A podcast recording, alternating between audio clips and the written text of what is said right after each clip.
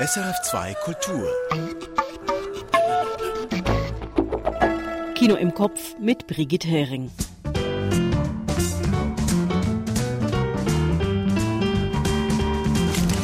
Heute in der Filmrolle einer der großen Oscar-Favoriten. Der Film Tar von Todd Field über eine fiktive Stardirigentin mit Kate Blanchett in der Hauptrolle. Musikredaktor Benjamin Herzog hat ihn gesehen. Von mir gibt's einen Beitrag zum wunderbaren Spielfilmdebüt After Sun der Schottin Charlotte Wells. Und Michael Sennhauser hat in Berlin mit Zeitredakteurin Katja Nikodemus und Filmjournalist Peter Klaus über die diesjährige Berlinale diskutiert. Dazu wie immer das Tonspurrätsel und die Kurztipps.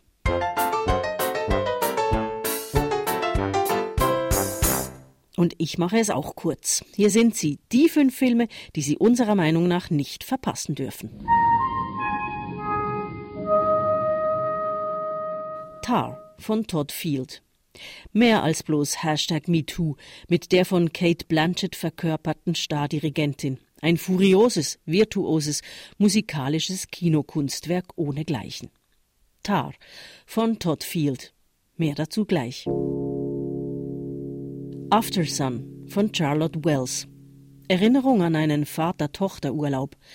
In diesem liebevollen, lichtdurchfluteten, melancholischen und atmosphärisch dichtem Debüt sitzt jedes Bild, jede Geste, jedes Wort.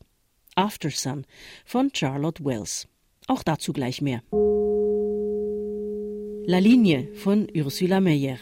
Margaret hat zugeschlagen und nun muss sie 100 Meter Abstand halten von ihrer Mutter. Mit raumgreifender Präzision schreibt Ursula Meyer ihre filmische Familientopographie fort. La Linie von Ursula Meyer. Pamphir von Dmitro Sukolitki Sobczuk ein symbolbeladener Schwarzhandel-Western aus den Karpaten, atmosphärisch aufgeladen durch die unheimlichen Strohkostüme einer Karnevalsfeier. Pamphir von Dmitro Sukolitki Sobczuk. Les Enfants des Autres von Rebecca Swudowski. Die Teilzeit-Patchwork-Familie als Bindungs- und Beziehungsrisiko, betont und gezielt unhysterisch und herzlich inszeniert mit Virginie Efira Les Enfants des Autres von Rebecca Swutowski.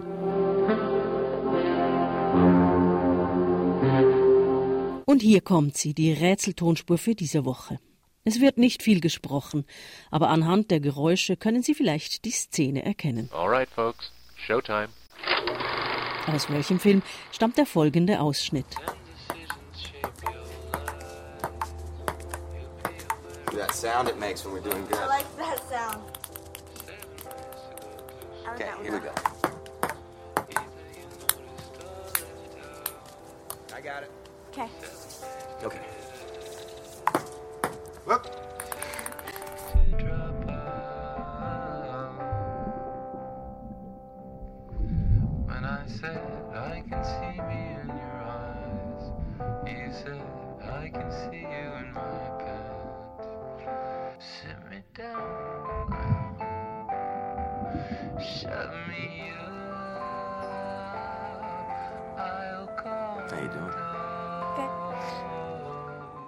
Einen kleinen Hinweis können Sie irgendwo in dieser Filmrolle aufschnappen.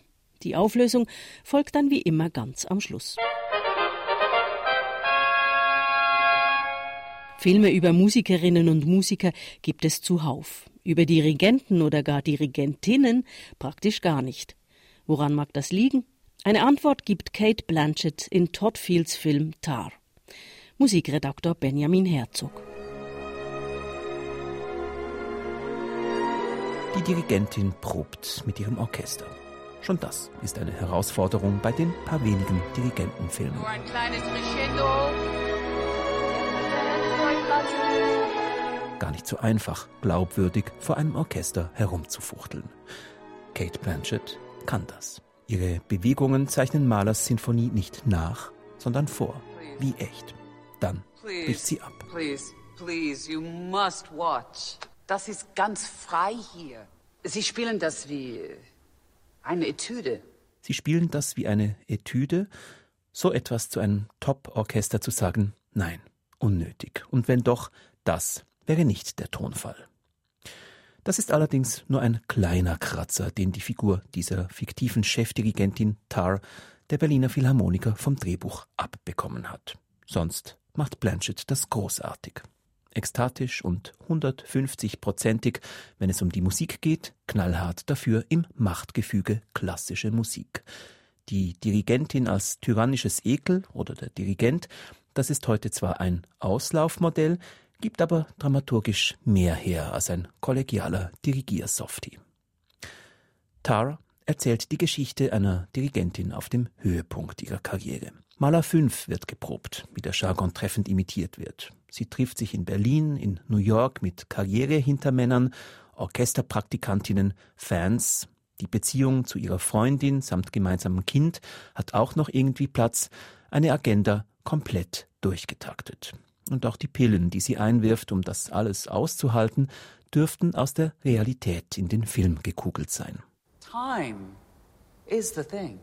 Time is, is the essential piece of uh, Das Interview, das die Chefdirigentin da gibt, also der Medienrummel, ist ebenfalls der Realität abgeguckt. MusikerInnen dieser Liga sind Topstars. Sometimes my second hand stops, which means that time stops. Regisseur Todd Fields spielt mit dieser Realität. Gedreht wurde in der Berliner Philharmonie, Originalschauplatz.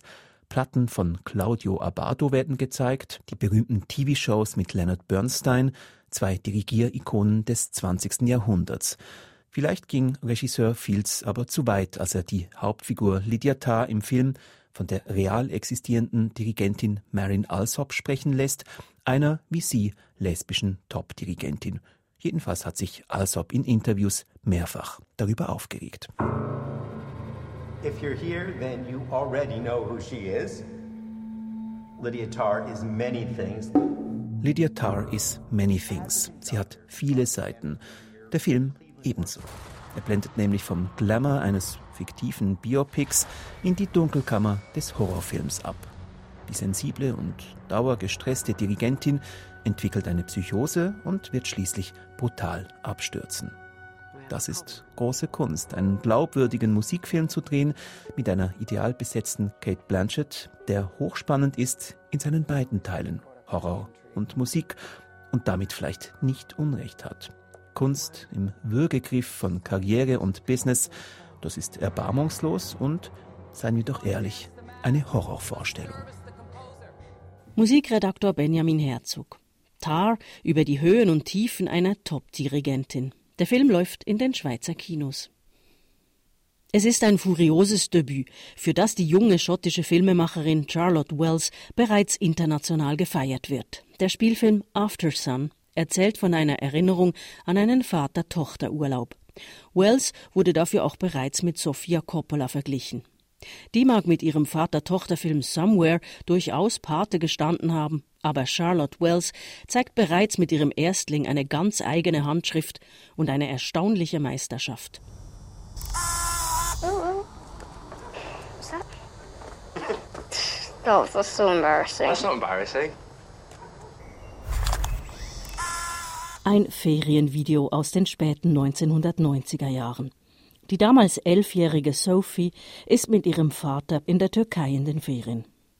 Die inzwischen erwachsene Sophie, man sieht sie nur sehr selten in kürzesten Szenen, erinnert sich. Inszeniert ist diese Erinnerung in flirrenden, farbigen Bildern eines sonnigen, bunten Urlaubs in der britischen Ferienbubble eines All-Inclusive-Hotels.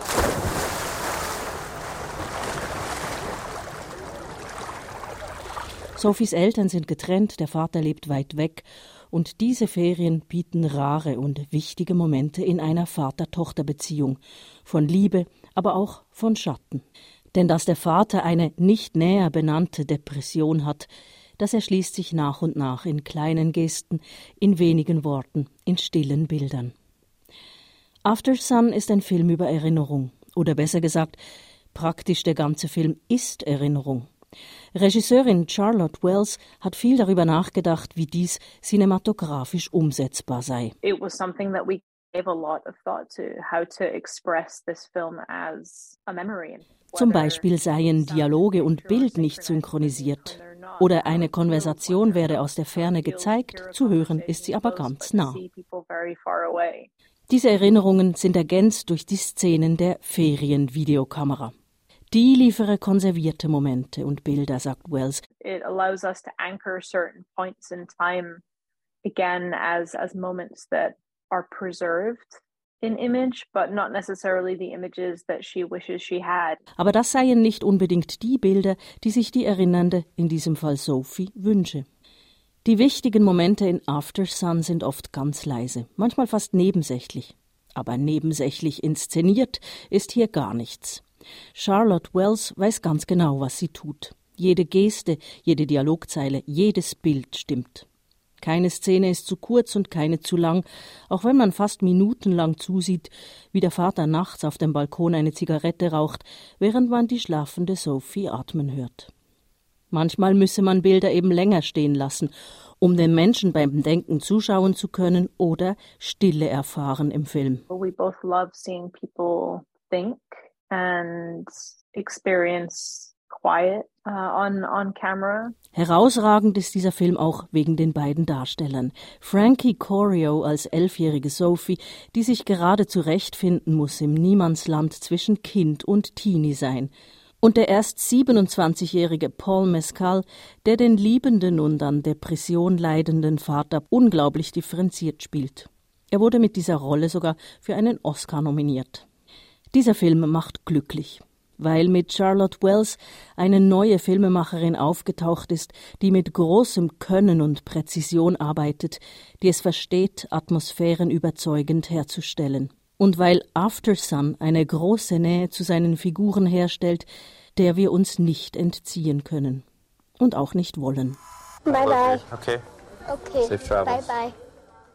After Sun von Charlotte Wells ist jetzt im Kino. Die Berlinale schließt dieses Wochenende mit der Bärenverleihung. Michael Sennhauser war in Berlin und hat dort zur schon wohlbekannten Diskussionsrunde mit Katja Nikodemus und Peter Klaus geladen, in die wir hier in Ausschnitten reinhören. Hier ist der SRF2 Kulturtalk, direkt von den 73. Berliner Filmfestspielen, also von der Berlinale. Ich bin Michael Sennhauser und meine Gäste hier sind Peter Klaus und Katja Nikodemus, wie meistens an diesen Festivals. Und der Vorteil der beiden Kollegen aus Berlin ist eben, dass es Kollegen aus Berlin sind mit etwas Lokalkenntnis. Die sind uns da ein bisschen voraus. Und damit möchte ich auch gleich einsteigen. Die Berlinale im 73. Ausgabejahr hat ein neues Problem, mit dem man eigentlich lange Zeit nicht gerechnet hat. Es gibt deutlich weniger Kinos. Als die Berlinale seinerzeit an den Potsdamer Platz gezügelt ist, sagte man, mit diesen neuen Multiplex-Kinos hier haben wir ideale Verhältnisse, genügend Platz für alle Journalisten und alle anderen. Und jetzt sind diese Multiplex zum Teil geschlossen, zum Teil auf die Hälfte der Kapazitäten reduziert und die Berlinale ist wieder über die halbe Stadt verteilt. Ist das ein Strukturproblem oder ist es möglicherweise sogar ein Vorteil? Also ein Vorteil ist es bestimmt nicht. Und wenn Sie jetzt von Ortskenntnis sprechen, das hilft uns zum Beispiel jetzt nicht unbedingt morgens ins Kino zu finden, zwischen Absperrungen und immer neuen rot-weißen Bändern, die Baustellen markieren. Es ist ein großes Problem, weil damit dem Festival ja sozusagen sein Zentrum verloren geht. Also wir Journalisten und Journalistinnen, wir können die Filme immer noch am Potsdamer Platz sehen, aber eben nicht mehr das Publikum, bis auf ein kleines Kino. Und das ist natürlich so, dass sozusagen der Berlinale damit auch ein bisschen ihr Herz genommen wird als großem Publikumsfestival, weil die Leute jetzt nicht mehr abends da ins Kino gehen, auch mal beim roten Teppich vorbeischauen, einfach noch mal jubeln schauen, wer da ist. Und das führt zu einer merkwürdigen Leblosigkeit. Dazu kommt eine absolute Fehlentscheidung der Berlinale Leitung, nämlich die Tickets ausschließlich online zu verkaufen. Zur Berlinale Folklore gehörte dazu, dass hier in den Einkaufspassagen am Potsdamer Platz eine Kasse war, wo die Leute nächtelang gelagert haben, Feste gefeiert haben, um morgens dann unbedingt ihre Tickets zu kriegen. Und das hat die Stimmung am Potsdamer Platz wesentlich mit beeinflusst. Diese Entscheidung muss meines Erachtens, falls die Berlinale am Potsdamer Platz bleibt, rückgängig gemacht werden. Ich sage falls. Es steht ja an, dass hier Mietverträge auch auslaufen. Also wir wissen gar nicht, ob die Berlinale im nächsten Jahr hier wieder stattfinden kann oder dann ganz woanders. Ja, wenn es ohnehin kein wirkliches Zentrum mehr gibt, spielt es ja letztlich auch keine große Rolle. Es braucht einfach einen großen Saal für die ganz großen Gala-Vorstellungen. Also der Berlinale Palast ist jetzt noch am Potsdamer Platz. Früher war es der Zoopalast, der ist nach immer recht groß. Dann gibt es diese Vertu Music Hall. Das ist ein Riesenkino mit 2000 Plätzen. Also ein, ein neues großes Gala-Kino ließe sich schon einrichten. Aber ich habe auch das Gefühl, die Berlinale hat so ein bisschen dieses Großstadtproblem. Die meisten Festivals, die etwas Intimes haben, finden in kleineren Orten statt. Nehmen wir Locarno, selbst Gann, ein kleines Fischerdorf ursprünglich. Das verteilt sich nicht so sehr. Auch Gann ist mittlerweile am Ausufern. Aber die Berlinale ist jetzt plötzlich ein Großstadtfestival geworden und seinerzeit, als die Mauer noch stand und dass die Berlinale einfach im Westen war, war das ohnehin sehr kleinräumig. Bin ich jetzt einfach nostalgisch? Nein, da spielen jetzt gleich mehrere Probleme rein. Wir müssen jetzt auch mal ein bisschen im Urschleim wühlen. Ein großes Problem der Berlinale ist, dass die Mauer nicht mehr steht, dass sie nicht mehr die Drehscheibe zwischen ja. Ost und West ist und es ist nie ein neues Profil äh, gefunden worden, wenn wir mal auf den Inhalt gucken. Die Berlinale schummelt sich jetzt irgendwo so zwischen Venedig und kann durch, das ist auch noch verstärkt worden, weil ja die Oscars, die Verleihung der Oscars vorverlegt wurde. Also die Berlinale ist auch keine Oscar-Rampe mehr. Also da ist so ein ganzer Haufen von Problemen. Ein Haufen, durch den sich eine Festivalleitung wühlen müsste und das bitte immer auch das ist ja unser Ausgangspunkt mit Blick aufs große Publikum. Und ich habe den Verdacht, dass das Denken ans Publikum bei dieser Berlinale Leitung ganz hinten ansteht. Ich glaube auch, dass es auch ein bisschen mit der Leitung zu tun hat. Ich meine, wir alle wissen um die Struktur Probleme in Berlin. Wir sind jetzt alle froh, dass der Flughafen fertig ist, auch wenn er nicht wirklich funktioniert. ähm, aber ich glaube, man kann das nicht einfach nur so alles geschehen lassen. Ich glaube, man muss eben nicht nur um Filme kämpfen, sondern auch um einen Ort und den gestalten. Und dazu gehört vielleicht auch schon, sich in die Berliner Kulturpolitik einzumischen, vielleicht mal frühzeitig mit der regierenden Bürgermeisterin zu sprechen oder mit der Kulturstaatsministerin zu sagen, hey, so geht das nicht, wir brauchen andere Kinos, wir brauchen ein neues Konzept mit dieser Baustelle, die müssen wir nochmal verschieben. Und da habe ich das Gefühl, ist ein cineastisches Bewusstsein vielleicht, aber eben kein festivalpolitisches und ortspolitisches. Und ich, also aus meiner Warte gibt es ja noch ein zweites Problem. Früher waren die verschiedenen Sektionen der Berlinale, dort das Forum des jungen Films oder das Panorama, eigenständige Konkurrenzveranstaltungen. Jetzt habe ich so von außen gesehen den Eindruck, das gehört alles zusammen. Das ist alles die gleiche Berlinale. Also großes Ärgernis, großes Ärgernis auch, weil Carlo Chatrian, nennen wir doch einfach mal den Namen als künstlerischer Leiter, unverständlicherweise einen zweiten Wettbewerb eingeführt hat, Encounters. Man muss sich entscheiden, gehe ich in den Hauptwettbewerb, gehe ich in den, man schafft es zeitlich nicht, beide zu sehen, beide zu begutachten. Wenn man sich dann austauscht, hat man aber den Eindruck, ja, es geht hier vor allem um cineastische Perlen, um das Ungewöhnliche, um das Arthouse Arthouse-Kino, das könnte in diesem Wettbewerb oder auch in jenem laufen.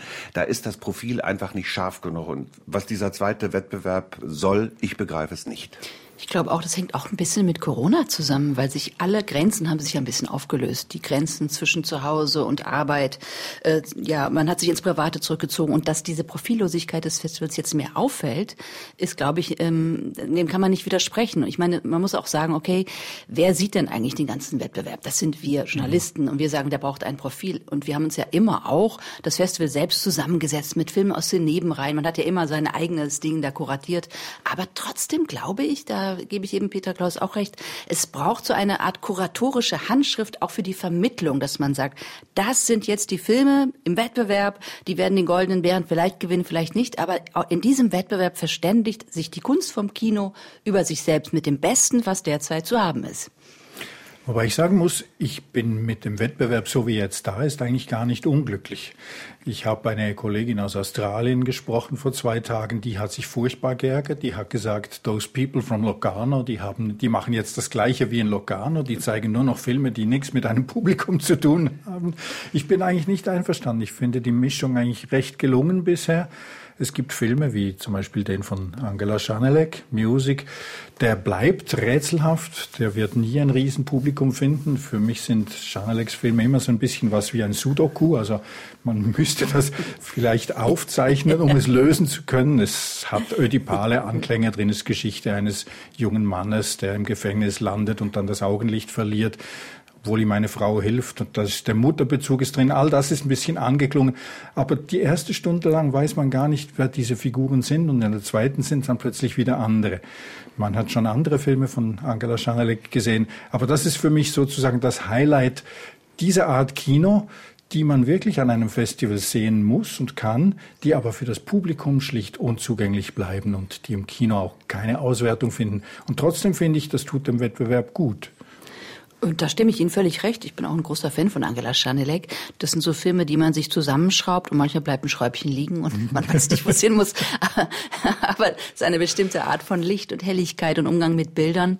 Aber ich würde Ihnen doch gerne äh, widersprechen, was den Wettbewerb betrifft. Ähm, und zwar geht es mir jetzt, nicht nur um den Geschmack, diesen einen Film, den man mag oder nicht, sondern ich habe das Gefühl, dass es doch auch ein bisschen was Antiquiertes hat. Es gibt vieles, was man schon irgendwie so gesehen hat. Und es gibt so Männer- und Frauenbilder. Es gibt ja viele Familienfilme auch, wo man denkt, ach, da ist man doch eigentlich schon ein bisschen weiter. Und das wird jetzt alles nochmal mit aller Schwere erzählt, melodramatisiert. Und da finde ich, fehlt so ein bisschen das Utopische. Und ich finde, man kann dann auch ähm, das so ein bisschen beurteilen, weil in den Nebenreihen durchaus Filme sind, finde ich. Also wie gesagt, man setzt sich ja das eigene Festival zusammen, wo das nicht so ist, wo ein anderer Schwung und ein anderer Blick in die Zukunft, auch was die Figuren betrifft, vonstatten ist. Dann kommen wir doch noch zu einem zweiten Film von einer deutschen Regisseurin, im Wettbewerb der Berlinale. Und da finde ich mich im Moment allein auf weiter Flur. Das ist der Ingeborg Bachmann-Film von Margarete von Trotta. Ingeborg Bachmann in der Wüste. Es ist eine Art Biografiefilm auf den ersten Blick. Also es geht um die Beziehung von Ingeborg Bachmann und Max Frisch. Und über den ziehen viele Kolleginnen und Kollegen im Moment ziemlich her und sagen, das ist altmodisches Kino. Unter anderem auch Sie, Peter Klaus. Nee, das würde ich nie sagen, weil altmodisches Kino kann etwas Wunderbares sein, wenn die Glut der Gefühle zum Ausdruck käme. Ich sehe hier leider zu viele Pappfiguren, zu viele Wachsfiguren.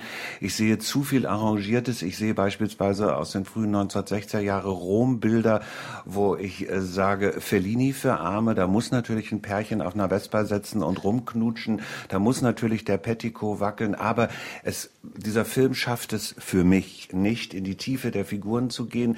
Es werden mir biedere Figuren vorgeführt. Ich weiß nicht, ob Ingeborg Bachmann und Max Frisch im wahren Leben bieder waren, aber auch Biederkeit kann im Kino zu großer Spannung führen und die fehlt hier. Ich finde Vicky Kriebs einfach ein Genuss. Dieser Frau schaue ich gerne zu als Ingeborg Ingeborg Bachmann, an ihr habe ich mich festgehalten. Aber ich saß dann auch am Ende da und dachte, warum wird mir das eigentlich erzählt? Was will Margarete von Trotter an mich herantragen? Will sie ein grundsätzliches feministisches Statement abgeben? Ich weiß es nicht. Ich bin ratlos.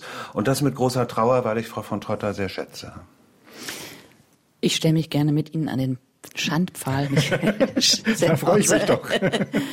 ja, es stimmt alles. Es ist ein, sagen wir doch mal, klassisch erzählter Film und er hat auch was sehr Studiohaftes in den Interieurs. Aber ich glaube, das ist Margarete von Trotter jetzt nicht nur unterlaufen. Und ähm, ich fand dann doch, im, wenn ich in den Film zurückdenke, ich habe mich während ich ihn gesehen habe auch oft gedacht, na, in die wirklichen Abgründe von Ingward Bachmann, also so wie wir da überhaupt äh, vordringen könnten, blickt der Film eigentlich nicht, was steckt eigentlich hinter dieser Tablettensucht. Das ist ja jetzt nicht nur eine Mann-Frau-Geschichte oder eine feministische Geschichte, sondern ähm, da gibt es ja auch eine ganz große Depression, die eben auch was mit der deutsch-österreichischen Geschichte, mit Familien zu tun hat. Aber wie der Film dann doch diese beiden Schauspieler inszeniert, also sie mit diesem ja Durchschein einen anmutigen, ähm, wenn auf ihrem Gesicht sich die Stimmungen verändern, wenn er dann mal wieder sagt, ja, warum, äh, was sind das für Rosen? Er hat seine Eifersucht, er kann ihren Ruhm letztlich nicht ertragen. Und auf der anderen Seite dieser Mann, der so in seinem Körper gefangen ist, gespielt von Ronald Zerfeld. Ähm, Ronald Zerfeld, das fand ich dann doch ähm, auch irgendwie berührend und eben nicht antimodern und unmodern, weil der Kampf von Ingeborg Bachmann ums Gesehenwerden und um eine Unabhängigkeit im Rückhalt einer Beziehung, der hat mich dann doch berührt und mitgenommen. Mir ging es eben auch so und ich hab's, ich gehe sogar noch einen Schritt weiter. Ich sage, Margarete von Trotta inszeniert das eigentlich als großes Kino, weil das eben zwei Projektionen sind. Also die Figuren, die projizieren sich gegenseitig. Vicky Kriebs ist als Figur unglaublich attraktiv, auch als Schauspielerin. Sie spielt auch sehr attraktiv. Ronald Zerfeld sieht nicht wirklich aus wie der Original Max Frisch. Er ist größer und noch massiger. Aber beide entsprechen ungefähr dem Bild, das sich die Figur, die ich erlebe auf der Leinwand, vom jeweils anderen macht. Das heißt, beide sind Projektionen. Das erklärt mir dann eben auch diese diese stilistisch in den 50er, 60er Jahren Douglas Sirk Filmen angesiedelten Szenen, die eben auch wieder großes Kino machen. Also ich habe das Gefühl, Margarete von Trotta zeigt mir hier zwei Menschen, die im jeweils anderen ein bestimmtes Bild sehen. Und diese Bilder, die krachen zusammen. Da muss ich jetzt Douglas Sirk verteidigen. So langweilig waren seine Filme nie. ich habe mich nicht gelangweilt, ich habe mich gefreut über den Film. Aber das Problem dürfte ja auch sein, dass alle Anhängerinnen und Anhänger von Ingeborg Bachmann und von Max Frisch nun eine Art Parteifilm draus machen. Also das ist ja schon im Vorfeld losgegangen. Mit der Neuherausgabe dieses Briefwechsels ging die ganze Diskussion wieder los. Also wer war der Bösewicht, wer hat da wer, wen. Und ich glaube, der Film fällt da ein bisschen irgendwie in eine Rolle, die er gar nicht gesucht hat. Aber es ist doch auch toll. Ich meine, Margarete von Trotter hatte auch ihr Schärflein zu tragen in der Beziehung mit Volker Schlöndorff, bei dem sie sozusagen als Regisseurin und Künstlerin verschwunden ist hinter ihm.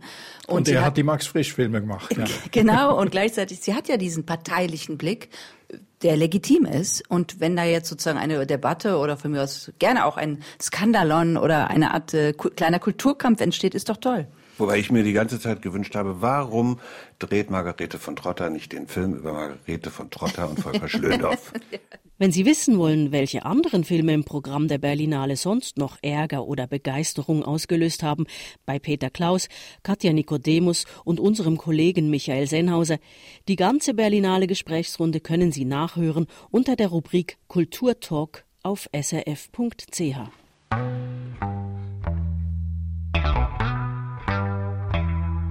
Und jetzt gibt's endlich die Auflösung der Rätseltonspur. Die ist aus dem Film Somewhere von Sofia Coppola. Einer der Filme, den Charlotte Wells als Inspiration für ihren wunderbaren Film After Sun genannt hat.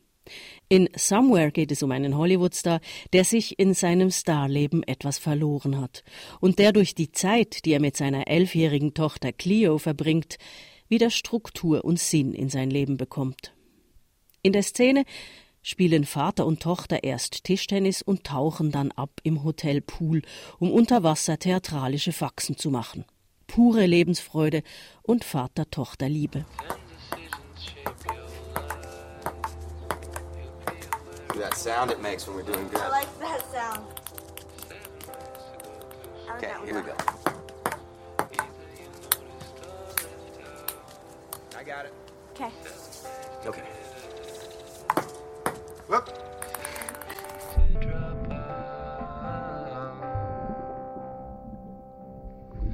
When I said I can see me in your eyes, you said I can see you in my pants. Sit me down, shut me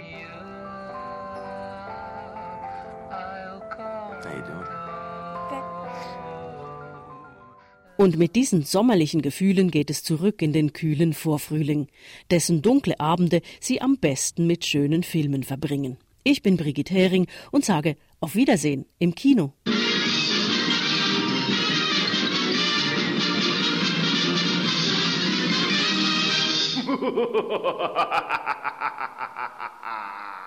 Erfahren Sie mehr über unsere Sendungen auf unserer Homepage srf.ch.